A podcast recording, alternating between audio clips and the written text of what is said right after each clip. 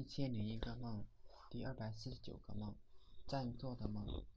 有天回到教室，发现座位已经被一个女生占了。因为好久没有来上学，我也忘了到底是中间第二排还是第三排，靠近过道的位置。我去找那女生，她丝毫没有让位的意思，这让我愤愤不平。记得开学时我是第三名，座位是按成绩排的，只是。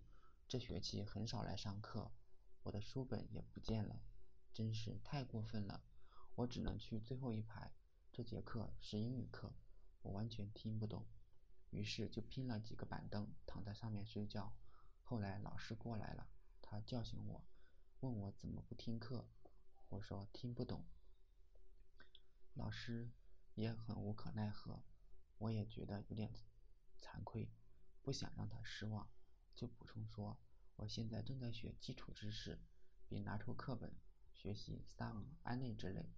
再后来，谢文果来了，我占用了他的板凳，连忙把板凳还给